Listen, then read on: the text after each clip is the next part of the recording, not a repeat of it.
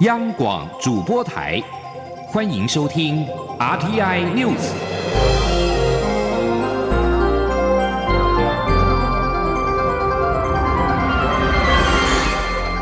听众朋友您好，欢迎收听这节央广主播台提供给您的 RTI News，我是张顺祥。首先把新闻焦点关注到是民进党的总统初选电视政见发表会在八号举行。在媒体跟公民代表提问的阶段，蔡赖二人被问到两岸跟主权的问题。蔡文总统表示，在主权立场上面，民进党并没有太大不同。他执政最重要的工作就是确保台湾主权自由独立。行政院的前院长赖清德则表示，要推动中国民主化，不仅可以维护台湾主权跟民主，对和平也有帮助。请听央广记者王维婷的报道。民进党总统初选电视政见发表会八号下午登场。在提问阶段，台湾公民阵线发起人赖中强询问，在国家主权上，两人的立场有何不同？是否赞成修改国籍法，明定台湾人民才是我国人民？对此，蔡英文总统回答：民进党在主权立场上并没有太大不同。中华民国是主权独立的国家，未来的前途由两千三百万人民决定。他表示，也只有两千三百万人才是国家的主人，修不修国籍法都不会改变这个事实。蔡总统表示，执政以来，他每天的工作就是确保台湾主权自由独立，强化台湾的国际战力和借供国际社会对台湾的支持。蔡总统说：“那三年来，我们最重要的工作就是确保台湾呃主权的自主、主权的独立。”那每一天我做的工作都是在做这件事情，强化我们的国防，增加我们的呃国防的战力，我们的国防的自主能力，我们跟其他的国家的交往，建构全世界对我们的支持。对于一国两制，我们清楚的拒绝，把我们的主权立场都说得很清楚。保护这个国家的主权是每一天要做的事情。前行政院长赖清德则表示，台湾是主权独立的国家，处理两岸的底线应该要清楚，不然现状一直被改变，且改变现状的都是中国。赖清德也说，要推动中国民主化，如此不仅可以维护台湾的主权，也对和平有帮助。赖清德说：“那另外一点就是说，台湾一定要站在民主的价值体系里面，那共同抵抗共产势力的扩张，同时呢。”能够这个推动中国的民主化，那这样的话呢，不仅仅台湾可以安全，台湾的主权得以维护，台湾民主的制度啊可以维护，那对整个和平来讲也是有帮助。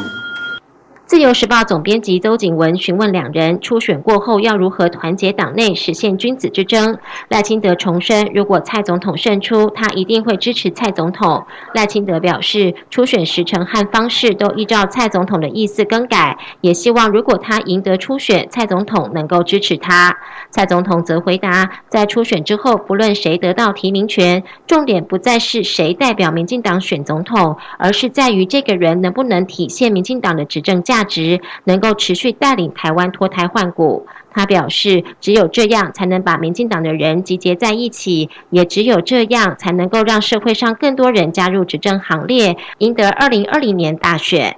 金周刊社长梁永煌提问时，要求两人点出台湾经济未来最关键的三件事，并提出解方。赖清德回答：台湾产业受到新经济模式的冲击，总体经济表现不差，但是基层民众感受不到。他将推动人民共享经济成长的果实。而面对美中贸易战的变局，赖清德指出，除了持续改善投资环境，吸引资金投资台湾，也要推动新经济，结合两者，台湾才能够。往上跃升。蔡英文总统表示，面对美洲贸易冲突，要进行三项工程：第一是稳固经济信心，加速产业升级，应应国际供应链重组后的局势；第二是加强内需，加速投资前瞻计划、都市更新、社会住宅、长照二点零等，扩大内需力道。第三是建构完整的社会安全网，让在市场上进驻的人、年轻世代、退休者没有后顾之忧。中央广播电台记者王威婷采访报道。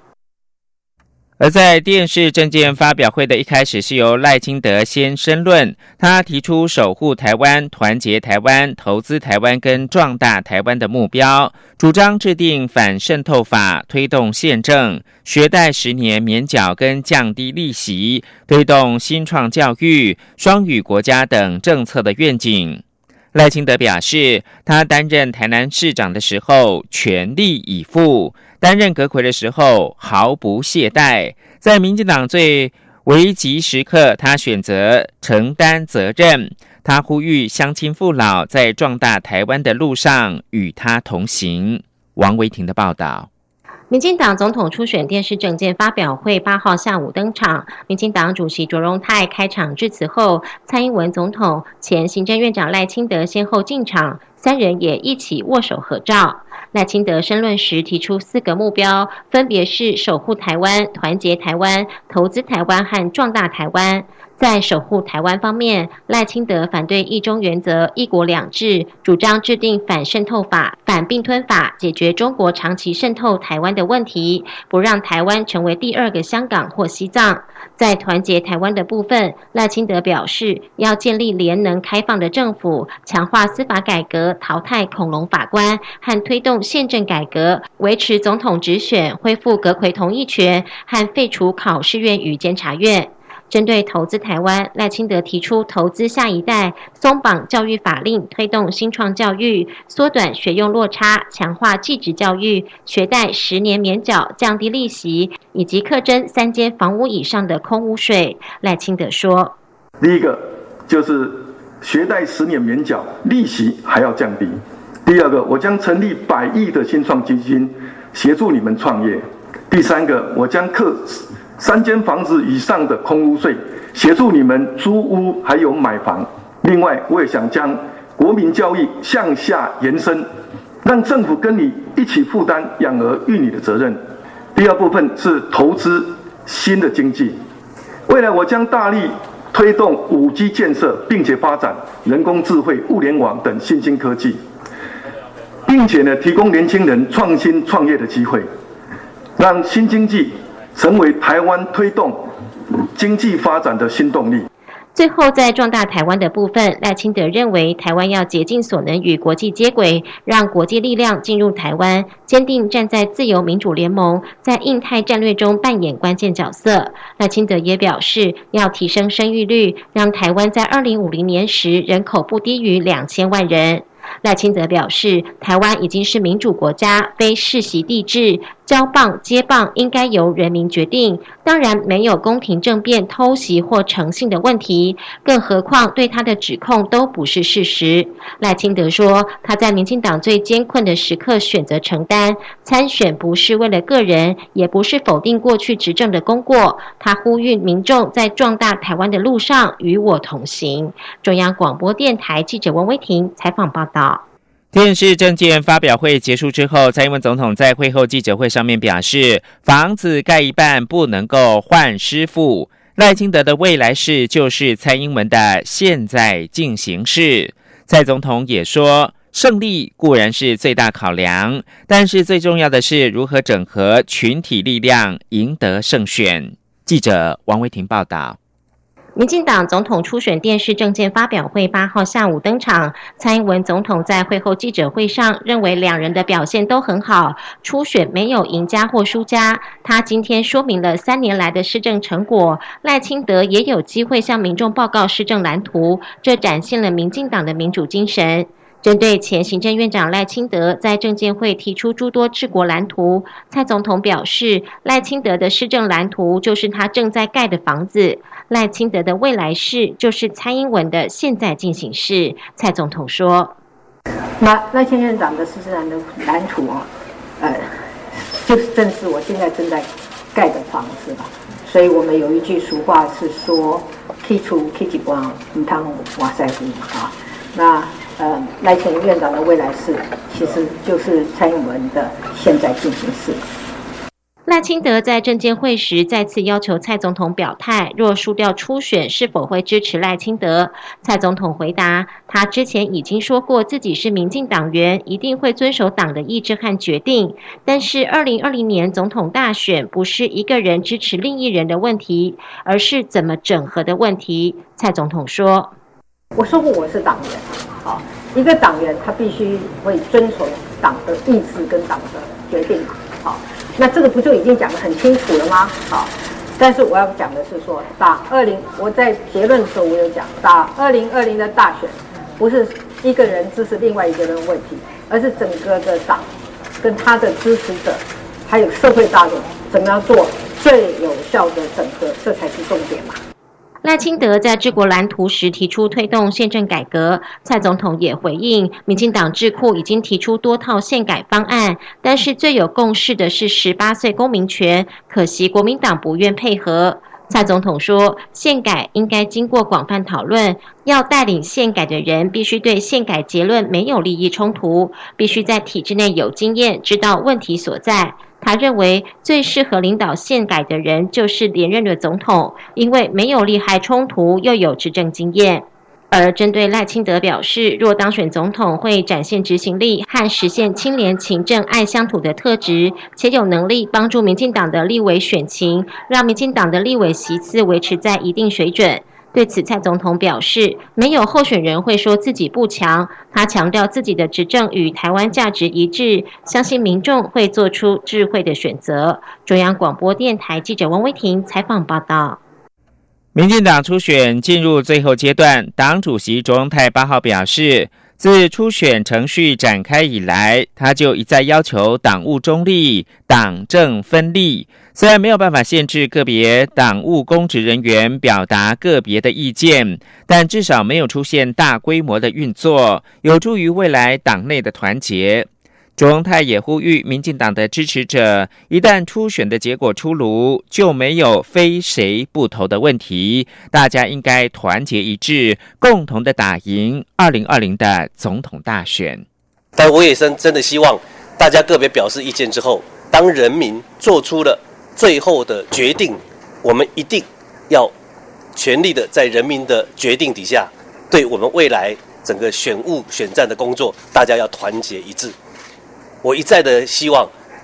在初选结束之后，我们就没有所谓的非谁不投、非谁不投这样的表示。我们只有呃团结集中在以人民决定的这样的前提底下，作为我们的投提名的候选人，我们共同努力争取胜选。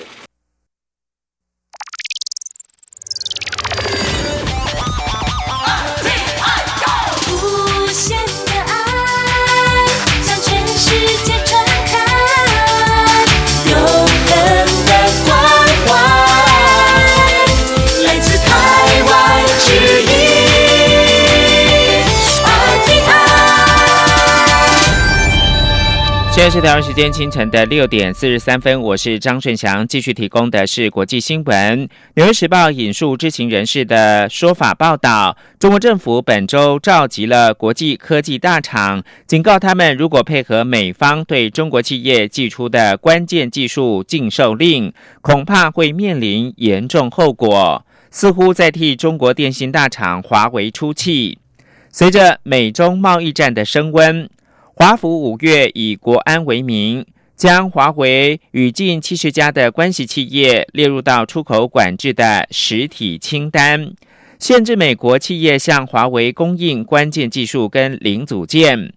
北京也不甘示弱，宣布将建立不可靠实体清单制度，被视为报复美国封杀华为的动作之一。纽时八号报道，两名知情人士透露。中方四到五号召集多家科技大厂开会，官员明确的警告与会的企业，如果生产线撤离中国是为了安全理由，而不是一般分散投资的考量，业者可能会受罚。美国跟中国的贸易战持续，传出中国可能会寄出稀土作为筹码。中国若停止出口稀土，可能对全球供应链造成冲击。但也有专家认为，稀土没有办法左右贸易战，因为美国需求没有想象中大，而且也能从其他国家进货。若稀土战真的爆发，中国能否真的得利，仍在变数。请听杨明娟的专题报道。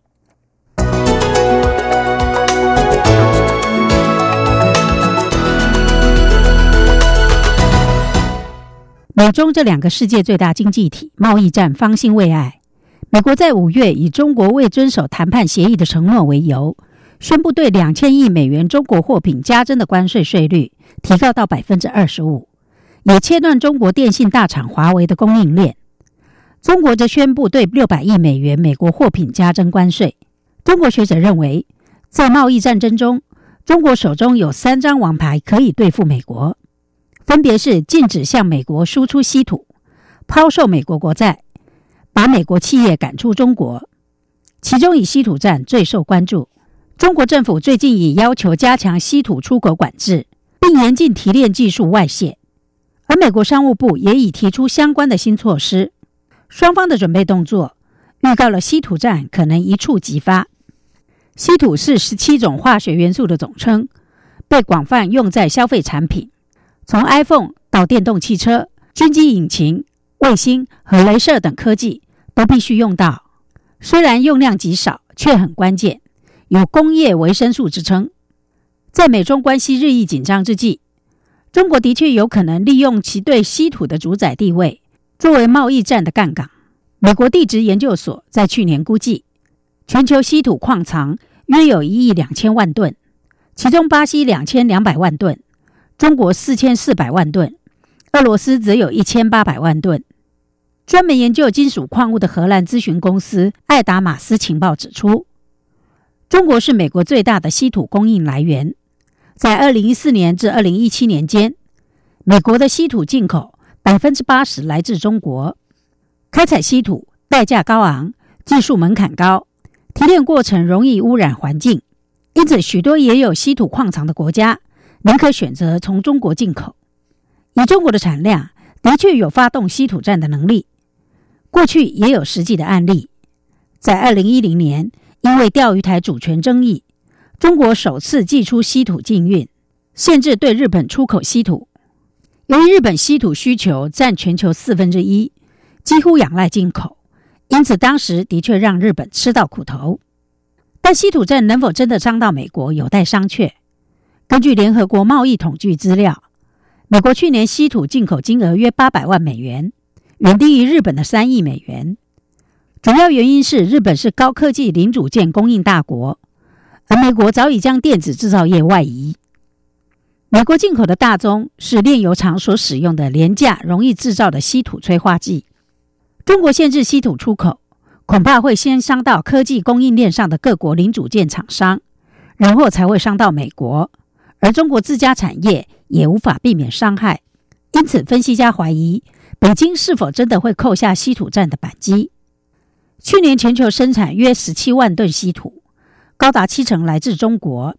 但以真正投入制成的稀土来说，美国只占全球需求的百分之九。中国如果禁运稀土，虽然会使美国制造商陷入困境，生产成本提高，但无法确保不伤到自身的经济。分析家指出。对美国禁运稀土不切实际，因为美国厂商可以转向其他国家寻求供货，只是要付出比较高的成本而已。除非中国能一并阻止其他稀土供应国与美国做生意，才能造成影响。不过，中国在二零一零年对日本发动稀土禁运，削减出货量，导致稀土价格大涨后，已经刺激其他国家增加生产，并且在此同时。制造商顺应减少产品所使用的稀土矿物，也压低了稀土的需求。因此，中国要联合其他国家一起采取行动，可能性很低。《纽约时报》指出，启动稀土战也会损害中国的供应链地位，让日本、南韩等贸易伙伴遭受池鱼之殃。对美国的影响反而有限，因为美国制造业早已大举外移。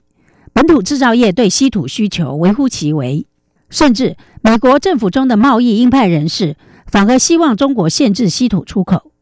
正好借机说服国际企业把制造基地永久移出中国，回流到美国或其他盟邦，以实现美中经济分道扬镳的长期目标。以上专题由杨明娟编辑播报，谢谢收听。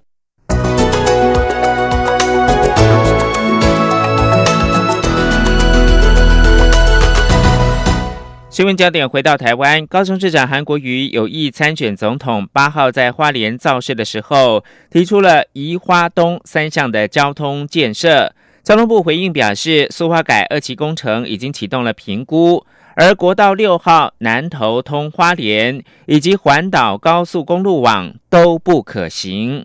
高速公路局的局长赵新华说。国六从南投通到花莲的计划，在二零一零年到二零一三年的时候就评估过，因为发现工程上会遭遇到地热跟岩爆，当时就评估不可行。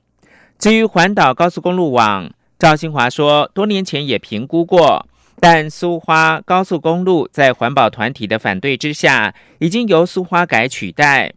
而从南回往台东的方向，因为会遇到大武山自然保留区，要新建高速公路也是不可行。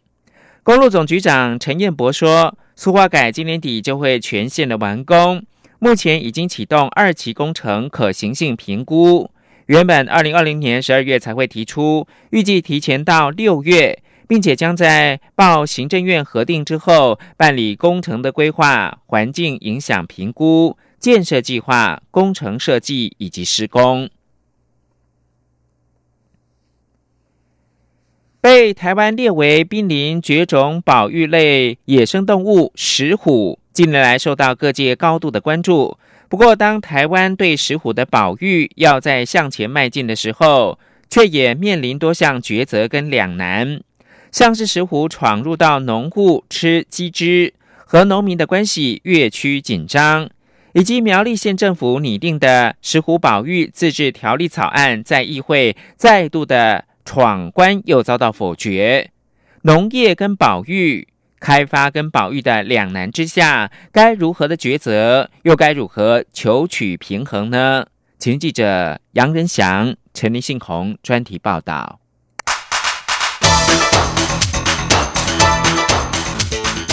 专题报道。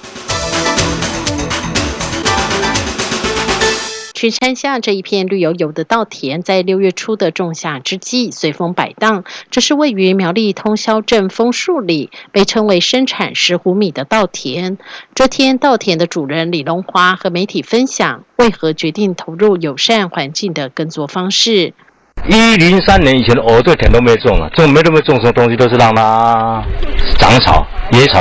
现在杂草丛生了啊，都都什么都没种。到后来，我们那个伙伴就说，在大家一起聊天说，哎，你那个田不要让它荒废嘛，我们就来想着来种个那个无毒米。当时我们没有想到说我们这边有师傅了，那我们来来弄个来做个那个无毒米，大家吃个健康。我说好啊，大家伙伴要玩，我们就来玩嘛，哈。在朋友们的怂恿下，李龙华和伙伴们决定挽起袖子走入农田。由于坚持友善环境、不喷农药的方式耕作，李龙华这八分大的稻田常会有杂草冒出头。一般农民通常喷洒药物除草剂解决，但李龙华坚持一株一株用手拔，有时做不来还得另请工人。李龙华笑说：“这片稻田虽然有林务局以及一些保育团体帮忙推销，但从二零一四年到现在，每年收成贩售后的收入算一算还是亏本。”李龙华说：“因为收成的量也不多了啊，也是很累的。像我们田区这个，那高一点那都是败，到都是少，那都像我们请请人家来除草的话，工资也是不低的。所以我们这个种这五堵是全靠说啊，我们吃健康的，不要想说你要割的那个量多少就好了，亏还是亏，真的亏亏。因为它的成本高嘛，因为包括那个肥料啦、工资这种这种方面都是都是，那尤其是肥料是比较高单价的肥料，哎，有机会嘛。”不过，无心插柳柳成荫。李龙华投入友善环境耕作，原本只是想要自己能够吃得健康，却没有想到稻田地处的位置，由于背后是浅山森林，正是台湾保育类动物石虎的栖息地。由于农田没有喷洒农药，吸引老鼠、野兔、鸟类等在农田出没。这时，农田就像石虎的餐厅。林务局和环保团体在农田架设相机，就多次拍摄到石虎在田间捕捉的身影。苗栗县自然生态学会保育组组长张玉成说：“我们减少用药之后，它最直接就是啊，帮助到这个减低环境的一个压力。好，那减低环境的压力之后呢，很自然的这些啊，环境上适合生物生存的时候，自然这些低阶层的蛙类啦、鸟类啦，或是昆虫啦。”然后这些生物它慢慢都会回到这些田区来，它不会因为这些药的影响死亡，或是因为这些药的影响而离开这些田区。那反而我我觉得，就我的观点上来讲，虽然没有科学上的一个支持，但是我我认为说，友善农耕的方式，它降低了环境的压力之外，通常它也营造了一个很好的一个环境栖地，去吸引这些低阶层的生物进来之后，让这些高阶层的像食虎、食肉目动物或者一些啊猛禽类，它们就有一个很稳定的食物来源。能见到石虎在农田出没，代表台湾环境保护进阶。不过，石虎也爱吃鸡汁。石虎稻田旁不少农户也曾多次向李龙华抱怨，就是因为他的友善环境耕作，才造成他们所饲养的鸡汁被石虎给偷吃。李龙华说：“这边的养鸡人呢，大部分是一个小家庭都有，大部分啊都有养家，像几只啊，十几只在养那个节日的。”用的哈，不过有些人说，哦，你看，你看，你们这是你们保育的石虎，那你看，我鸡都被那石虎咬咬光了。由于石虎偷吃鸡汁的消息不断，农友寄出捕兽夹、毒饵、诱捕笼等，希望防止石虎入侵鸡舍，却也因此造成石虎伤亡。农业与保育如何抉择，也陷入两难。林务局长林华庆说。包含比如说跟呃重要的这个石虎分布的呃农地上面的农民合作，去转型成友善生产。比如说我们今天会去拜访的苗栗县通宵的枫树里的农民，那另外就是跟当地苗栗县这通宵好几个呃乡镇的鸡农，也跟他们沟通。那我们也呃透过这个。呃，县政府呢，希望说能够给这些鸡农适度的补贴，如果他们的鸡只被石虎所捕捉的话，那我们也希望说这些鸡农可以成为通报石虎的一个非常重要的一个管道。石虎保育的路上，总还是有各种问题跃上台面。由于海拔一千公尺以下的浅山地区，因为道路开发，不仅使得石虎的栖地越来越小且破碎，且增加石虎遭路杀的风险。以苗栗县二九乡道来说，石虎会从栖地穿越公路到后龙溪取水觅食，五年来就发生四起石虎遭路杀的情况，且都是小石虎。林务局国土生态绿网去年启动后，和苗栗县政府合作，首度利用地下水门打造友善环境动物通道，并于今年初截止完成。一个星期后，就拍到石虎穿梭，减少石虎遭到路杀的风险。苗栗县政府农业处自保科技工许国珍说：“安装完以后，改装完以后一个礼拜，我们就记录到了石虎的利用的记录，而且只数是两只以上。”它还包括了白鼻心、鼬獾、穿山甲等等小型动物，使用次数非常频繁。它每走一次就是少了一次路杀的风险。为保育石虎，苗栗县政府去年拟定石虎保育自治条例草案，六月四号在议会再度闯关。由于多数议员担忧影响当地开发，再度予以否决。这也显示开发与保育上仍旧面临拔河，等待找到解决的方案。中央广播电台记者杨仁祥、陈林信宏采访报道。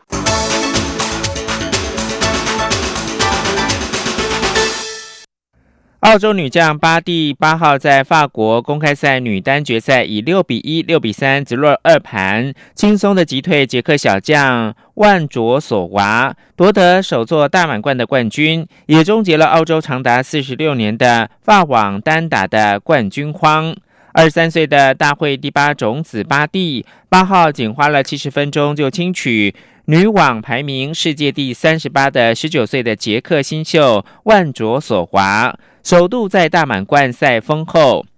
巴蒂赢球之后，下周公布的女网最新的排名，渴望跃升到第二，仅次于保住球后宝座的大阪直美。巴蒂成为自澳洲传奇女将，也就是寇特，在一九七三年在法网封后以来，首位在罗兰盖洛斯球场夺得冠军的澳洲选手。以上新闻由张顺祥编辑播报。